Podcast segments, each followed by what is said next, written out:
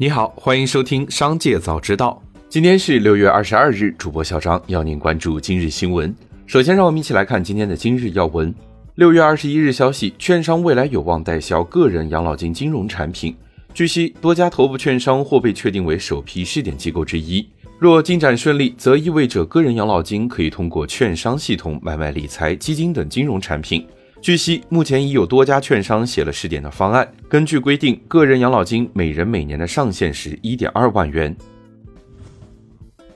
六月二十日，两份另类销售海报在网络流传，一份出自河南商丘市民权县的洋房，活动内容为每斤两元小麦换房，最高可抵十六万元房款；另一份来自河南开封市杞县的建业城，每斤五元大蒜换房。据了解，上述收购价均高于当地市场价。二零二一年以来，建业集团深陷债务危机。六月一日，建业地产公告称，控股股东拟出售约百分之二十九公司股份与河南国企，花样促销的背后透露着县城楼市急切去化的努力。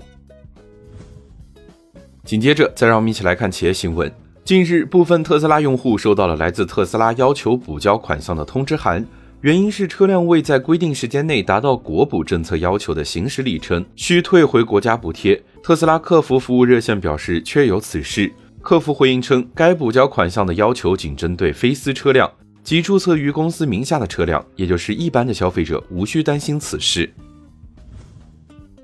据报道，三位知情人士称，腾讯控股周一向其员工宣布，正式成立扩展现实部门，正式将赌注压在虚拟世界的元宇宙概念上。消息人士称，该部门的任务是为腾讯建立包括软件和硬件在内的扩展现实业务，并将成为该公司互动娱乐事业群的一部分。六月二十一日，消息有消息称，汽车电池黑马企业新旺达最近有了大动作。新旺达启动汽车电池业务分拆计划上市，电池公司新一轮估值两百亿元，旗下子公司新旺达电动汽车电池公司将作为独立公司主体上市。预计二零二三到二零二四年提交 IPO。对此，新旺达证券部相关人士表示，目前没有接到任何的消息，以公告为准。六月二十一日，华晨中国公告，根据重整计划，建议为促成华晨重整，该公司将无偿向华晨转让股本权益。由于重整计划仍有待华晨债权人于二零二二年六月三十日召开债权人会议上批准，且有待沈阳中级人民法院批准。故可能出售事项仅于华晨债权人及沈阳中级人民法院批准重整计划后方会坐实。六月二十一日，大量网友反映收到饿了么免单通知，免单数额从十几元到上百元不等，订单金额被直接退回到平台钱包，可再次下单使用。部分网友猜测这是操作失误才收到了官方免单的通知，也有网友猜测这是平台活动，符合某些条件的消费者获得免单。截至目前，饿了么尚未作出回应。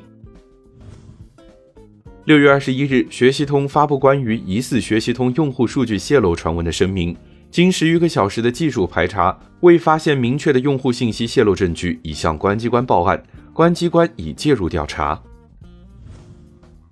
最近，B 站首次上线了付费视频功能，加速商业化进程是 B 站今年重要目标之一。不过，付费视频助力几何，还有待观望。这个功能首次出现在 UP 主勾手老大爷邓肯的世界十大未解之谜系列视频，一共十集，售价三十元。付费视频推出后，不少网友在其评论区表示售价偏高。对此，UP 主回应称，这次是全新的尝试，包了电影院拍实景，还有灯光摄像团队，投资挺大。紧接着，再让我们一起来关注产业消息。随着河南村镇银行取款难事件发酵，村镇银行备受关注。据银保监会数据，截至二零二一年末，全国村镇银行数量为一千六百五十一家，占全国银行业金融机构总数的百分之三十六左右。村镇银行受限于线下网点少、资金来源渠道单一、综合实力弱等原因，面临较大的揽储压力，于是花式揽储频现。而与此同时，少数村镇银行风险水平快速上升，相关问题较为突出。据央行统计，截至二零二一年第二季度，共有一百二十二家村镇银行为高风险机构。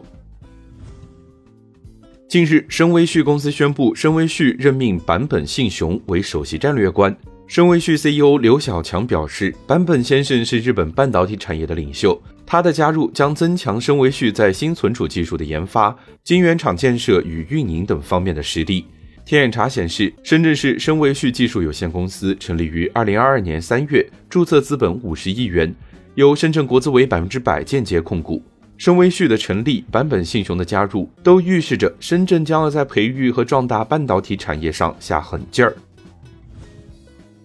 最后，再我们把目光放向国际。六月二十一日，日媒报道，以四十七个主要国家为对象的 MSCI 所有国家世界指数跌至七百零二点八点，相比创出近期最高点的一月四日下跌百分之二十点七，已进入熊市。这是自新冠疫情蔓延初期二零二零年四月以来再次进入熊市。根据 Quick Fat Set 的数据进行计算，全球总市值进入今年后蒸发了约二十五万亿美元。